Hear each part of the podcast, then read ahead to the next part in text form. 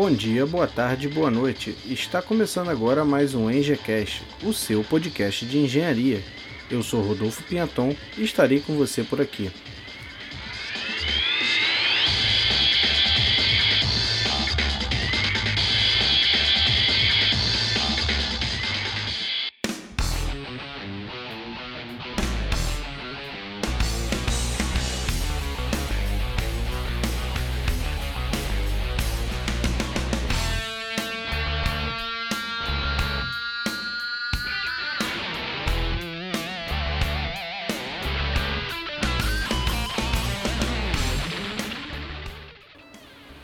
Eu sou Rodolfo Pinhaton, estudante de Engenharia Civil, e hoje começamos a série de profissões do Ingecast. E para iniciar essa série de programas, fui tentado escolher a minha área, a Engenharia Civil.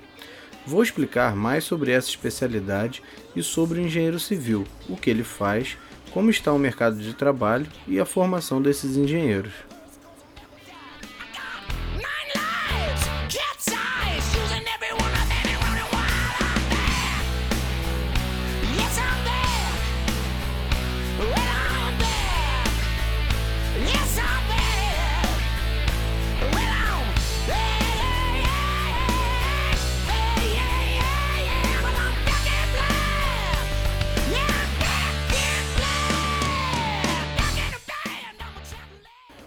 E veja só, nosso primeiro episódio já teve ouvinte entrando em contato.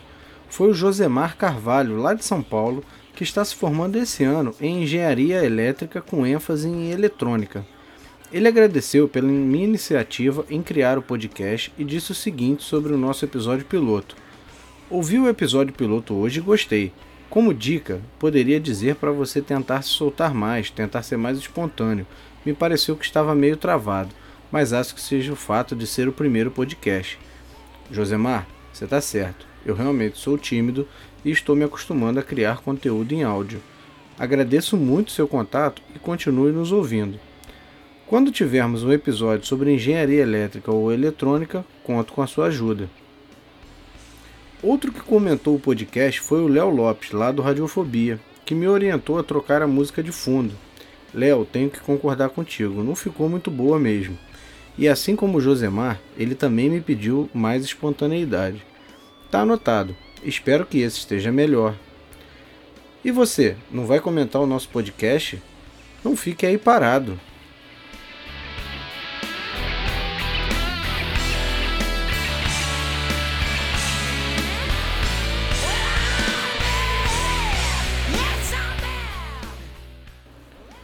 Bem, para definirmos o que é engenharia civil, podemos dizer que é o ramo da engenharia que engloba a concepção, o projeto, a construção e a manutenção de todos os tipos de infraestrutura necessários ao bem-estar e ao desenvolvimento da sociedade. De acordo com a Sociedade Americana de Engenheiros Civis, entende-se que engenheiros civis constroem a infraestrutura do mundo, fazendo isso, eles moldam a história das nações. E é para a história que nós vamos, lá na antiguidade, quando surgiu a necessidade da criação de abrigos, e eles eram construídos com elementos naturais existentes ao redor. As técnicas de construção foram aprimoradas ao longo do tempo, passando a utilizar materiais de maior resistência e durabilidade, e possibilitando evoluir para construções mais complexas. Essa evolução levou o homem a pensar em sua locomoção, construindo estradas e pontes. Depois, pensando no conforto, os homens construíram os aquedutos e os reservatórios de água, assim como os silos para armazenamento dos alimentos. O primeiro curso voltado para a engenharia foi criado em 1794 pela Escola Politécnica de Paris. Algumas décadas depois, em 1835, tivemos os primeiros engenheiros civis formados em academias na Europa e nos Estados Unidos. Desde então, diversas academias foram criadas com o intuito de formar engenheiros civis e aprimorar os conhecimentos nessa área tão importante. Durante nossa história, os construtores que vou chamar assim, pois ainda não havia formação de engenharia na época, assim não confunde ninguém. Eles foram responsáveis por diversas obras, das quais podemos citar o Coliseu em Roma, as pirâmides no Egito, a pirâmide de Chichen Itza no México, a cidade de Machu Picchu no Peru, assim como várias outras construções que deixam os engenheiros de hoje maravilhados com a capacidade desses caras em construir tudo isso sem recursos que temos disponíveis hoje. O nível de conhecimento desses construtores era tão grande que, quando tive a oportunidade de visitar Chichen Itza no México, os guias nos contavam, muito orgulhosos, como funcionava a acústica da arena de esporte deles, que era usada para a prática do Poctapoc, uma espécie de futebol dos maias, porém um pouquinho mais complicado. Nessa arena ficavam dois juízes, um em cada extremidade da arena, a aproximadamente 70 metros de distância. E quando queriam se falar, um deles se virava de costas para o outro, ficando de frente para uma parede de pedra, e então falava normalmente, sem precisar gritar. E sua fala era ouvida pelo outro juiz do outro lado do campo. Mesmo com muitas pessoas gritando na lateral da arena, isso era possível, graças à acústica impecável da construção. Outras construções que tinham uma acústica perfeita eram os teatros gregos. Quem se sentava na frente do palco ou lá no final das arquibancadas tinha a mesma experiência sonora da apresentação que estava sendo feita. Se você acha que a acústica não interfere num projeto, nunca deve ter ido ao estádio João Avelange no Rio de Janeiro, o famoso Engenhão. Já fui algumas vezes ao estádio, porém fico sempre decepcionado. Por mais que o estádio esteja lotado e a torcida toda gritando, você não consegue ouvir nitidamente, muito menos entender o que estão cantando, pois a acústica do estádio não foi projetada como a do Maracanã onde você consegue ouvir e entender o que a torcida do outro lado do estádio está cantando. Quanto às pirâmides do Egito, até hoje não se tem certeza de como elas foram construídas. Se você tiver interesse em saber mais sobre elas, o canal do YouTube Nerdologia preparou um vídeo muito interessante sobre as formas como elas podem ter sido construídas. Vale a pena conferir, o link vai ficar aqui no post.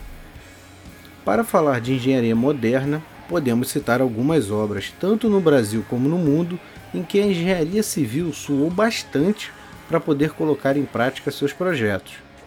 Aqui no Brasil temos a usina de Itaipu, que por anos foi a maior hidrelétrica do mundo, e sua construção durou sete anos, entre os anos de 1975 e 1982. Em 1984, entrou em funcionamento a primeira unidade de geração de energia, enquanto as outras 19 unidades foram sendo instaladas ano após ano, finalizando somente em 2007. Vou deixar no post o link do documentário da National Geographic que explica toda a construção da usina. Itaipu só perdeu seu posto de maior do mundo após a construção de três gargantas na China. Ambas usinas foram gigantescas obras de engenharia civil. No top 5 de hidrelétricas temos a chinesa Três Gargantas, a binacional Itaipu, que é tanto brasileira quanto paraguaia, a chinesa Xiloudo, a venezuelana Guri e a brasileira Tucuruí. Quando falamos de pontes, temos a ponte Rio-Niterói, por exemplo, sendo a maior ponte construída no Brasil, que liga as cidades do Rio de Janeiro e Niterói, passando pela Baía de Guanabara. Ela tem 13,29 km de extensão e seu ponto mais alto no vão central tem 72 metros de altura. Ela conta com oito pistas de rolamento e foi construída em cinco anos. Porém, ela não está entre as cinco maiores do mundo. China, com sua gigantesca ponte Danyang-Kushan, de impressionante 164 quilômetros de extensão, encabeça a lista que ainda possui na sequência duas outras pontes chinesas e depois duas dos Estados Unidos. Outra obra que deixou engenheiros civis sem dormir foi a do aeroporto de Hong Kong, que estava com sua capacidade totalmente saturada e com risco da economia local entrar em colapso por conta disso, já que eram muito dependentes do aeroporto para o comércio. Sete anos antes de Hong Kong voltar ao domínio chinês, iniciaram as obras de construção do novo aeroporto, Porém, o normal para um projeto dessa magnitude seriam 20 anos para a construção. E eles não possuíam todo esse tempo, pois precisavam concluir a obra antes dos ingleses devolverem o território aos chineses. Esse projeto incluía uma infraestrutura enorme para o aeroporto começar a operar, o que envolvia 35 quilômetros de estradas, pontes e túneis, além de um sistema de transporte ferroviário de alta velocidade. Mas não para por aí. O local onde o aeroporto foi construído não existia, era no meio do oceano. Tiveram que construir a ilha onde o aeroporto foi projetado. Ele hoje é o maior aeroporto de cargas do mundo. O link para esse documentário também estará no post. O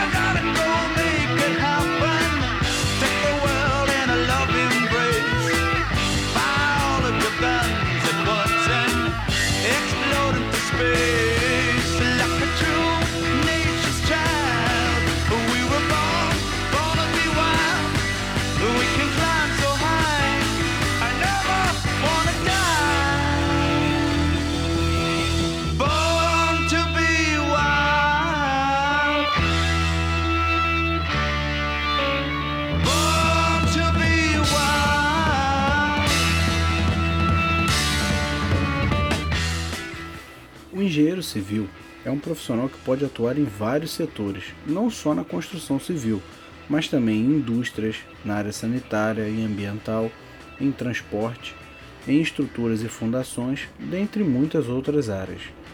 A profissão, assim como todas as outras engenharias, é regulamentada pela Lei nº 5194 de 24 de dezembro de 1966.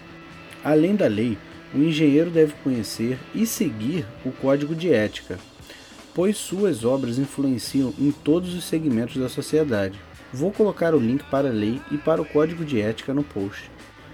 O engenheiro civil calcula, constrói, opera e mantém edificações e infraestruturas, como rodovias, pontes, ferrovias, hidrovias, barragens, portos, aeroportos, residências e edifícios, dentre muitas outras.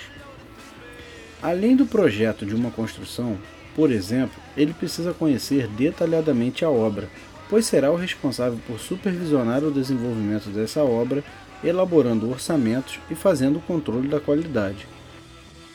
O engenheiro civil projeta e especifica as redes de instalação elétrica, hidráulica e de saneamento. Tudo isso com base em estudos sobre a qualidade do solo, a iluminação e a ventilação do local da construção e ainda gerencia equipes de instalação, montagem, operação, reparo e manutenção para manter os prazos, padrões de qualidade e segurança. Também é responsável por efetuar vistorias, perícias e avaliações, emitindo laudos e pareceres técnicos. O engenheiro civil deve ter uma boa capacidade de comunicação, pois ele irá gerenciar equipes e precisa conseguir instruir todos quanto à necessidade do projeto além de muitas vezes resolver conflitos na equipe. Além disso, o engenheiro civil tem um grande desafio pela frente, que é o destino dos resíduos sólidos utilizados na construção civil. Ele precisa conciliar sua atividade produtiva e lucrativa com o desenvolvimento sustentável, além de ser importante incluir no projeto o reuso da água, aproveitar melhor a luz do sol, visando economizar energia usar materiais sustentáveis, dentre outras medidas importantes. Na área de transporte, como as rodovias, o engenheiro civil é responsável pelo planejamento e acompanhamento das obras, cuidando da manutenção da estrada, das áreas de drenagem, da poda de árvore, da recuperação de pontes e viadutos. É ele quem determina os limites para a passagem de veículos em determinado local respeitando as limitações da rodovia, levando sempre em consideração o peso suportado por um viaduto ou ponte. Tudo isso é atribuição de um engenheiro civil que ainda deve se preocupar com dispositivos de sinalização e segurança essenciais nas rodovias.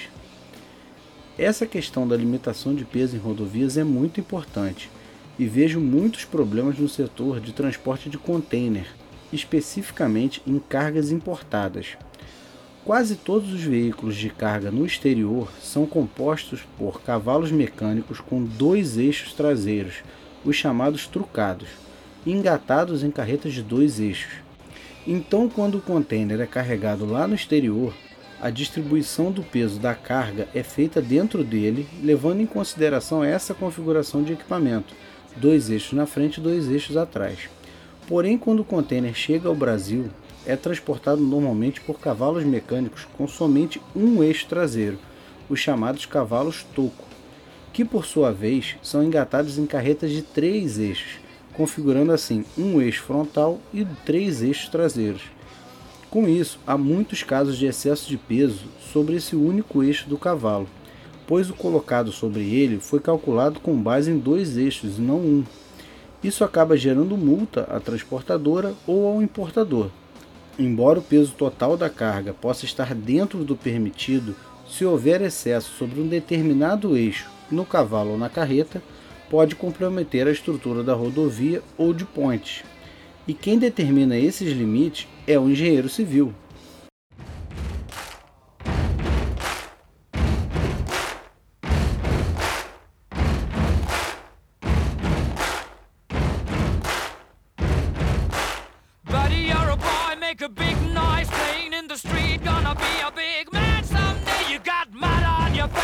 You big disgrace, kicking your can all over the place, singing, We will, we will rock you.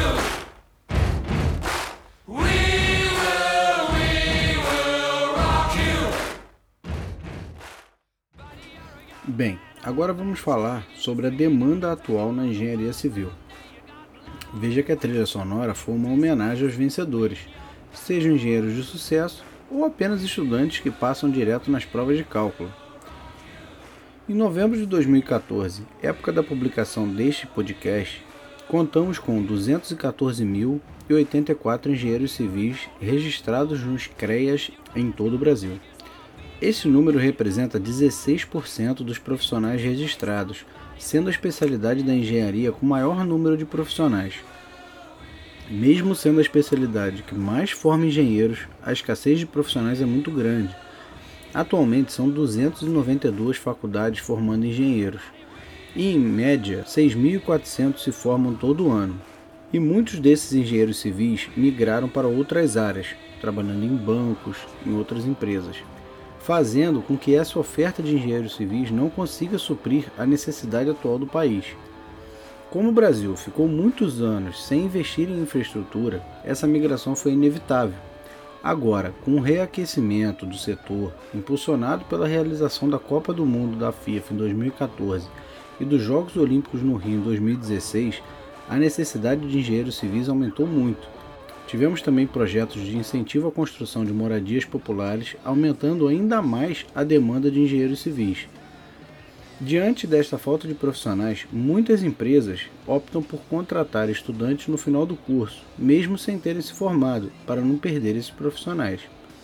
Segundo a revista Exame, o salário médio para o profissional recém-formado gira em torno de R$ 4.500, podendo chegar a R$ 8.500, se for em uma grande empresa. De acordo com o aumento da experiência, o salário pode chegar a 15 mil reais. Além dessas obras que estão sendo realizadas que eu citei um pouco antes, ainda há muito a se fazer no Brasil. Boa parte da nossa infraestrutura de transporte, como portos, aeroportos, rodovias e ferrovias, áreas que dependem de engenheiros civis, ainda precisam de melhorias. Durante mais de 50 anos, todo o investimento em mobilidade urbana foi planejado usando rodovias. Abrindo um parêntese nesse ponto, isso onde foi planejado. E as ferrovias não fizeram parte dos projetos nos últimos anos, nem com relação à mobilidade urbana, nem sobre o transporte de cargas, embora sejam importantes modalidades de transporte e essenciais para o desenvolvimento de qualquer país. Além disso, muitas estradas foram sucateadas nesse período e precisam de reforma e duplicação, se adequando à realidade da nossa matriz de transporte. É aí que entram os engenheiros civis.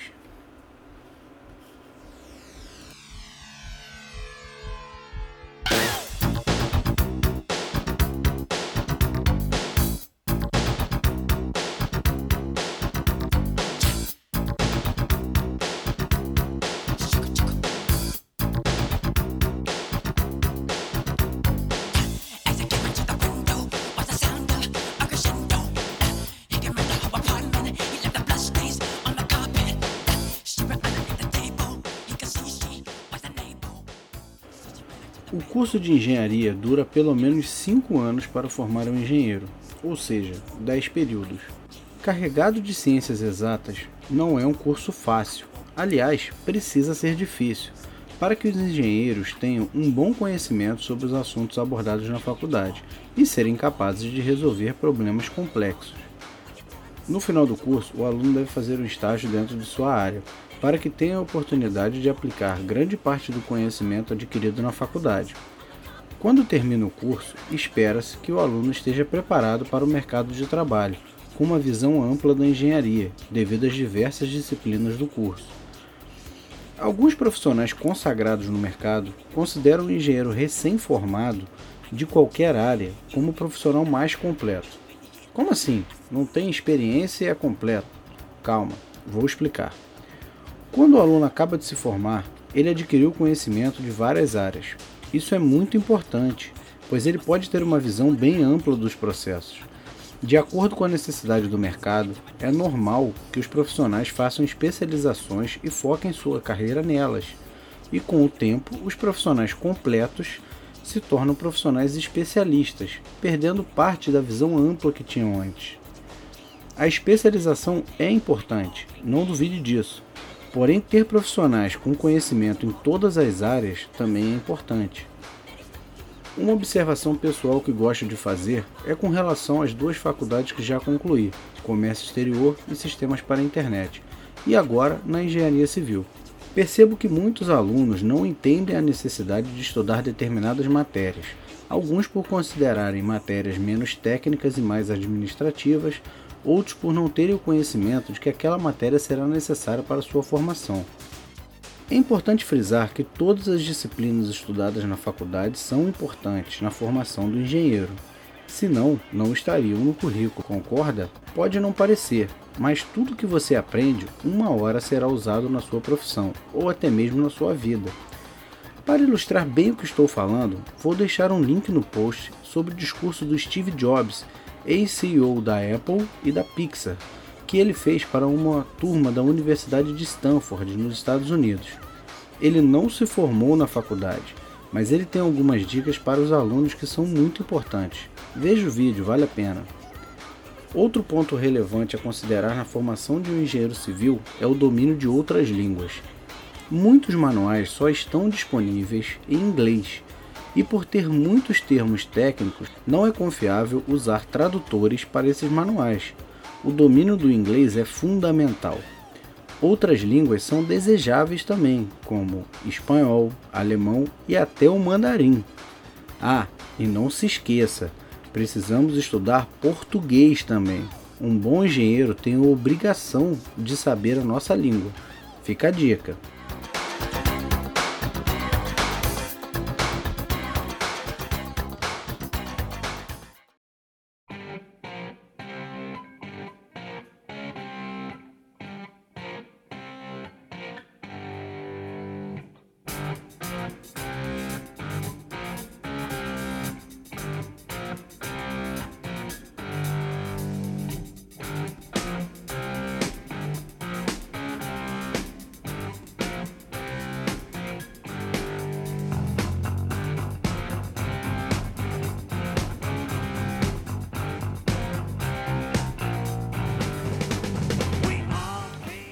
E nosso episódio sobre engenharia civil chega ao fim. Se você achou que faltou alguma coisa ou que erramos em alguma visão sobre a profissão, não deixe de comentar esse episódio. Você pode enviar um e-mail para a gente através do contato engcast.com.br ou siga o Engcast no Twitter, arroba Engcast. E não deixe de curtir nossa página no Facebook, facebook.com.br Engcast. Assim você fica sabendo das novidades do podcast. Não se esqueça de assinar o feed do iTunes para receber novos episódios automaticamente. Eu me despeço por hoje, agradeço muito pela atenção e espero ter conseguido explicar um pouco sobre a profissão de engenheiro civil. Te espero aqui quinzenalmente e que você tenha uma ótima semana.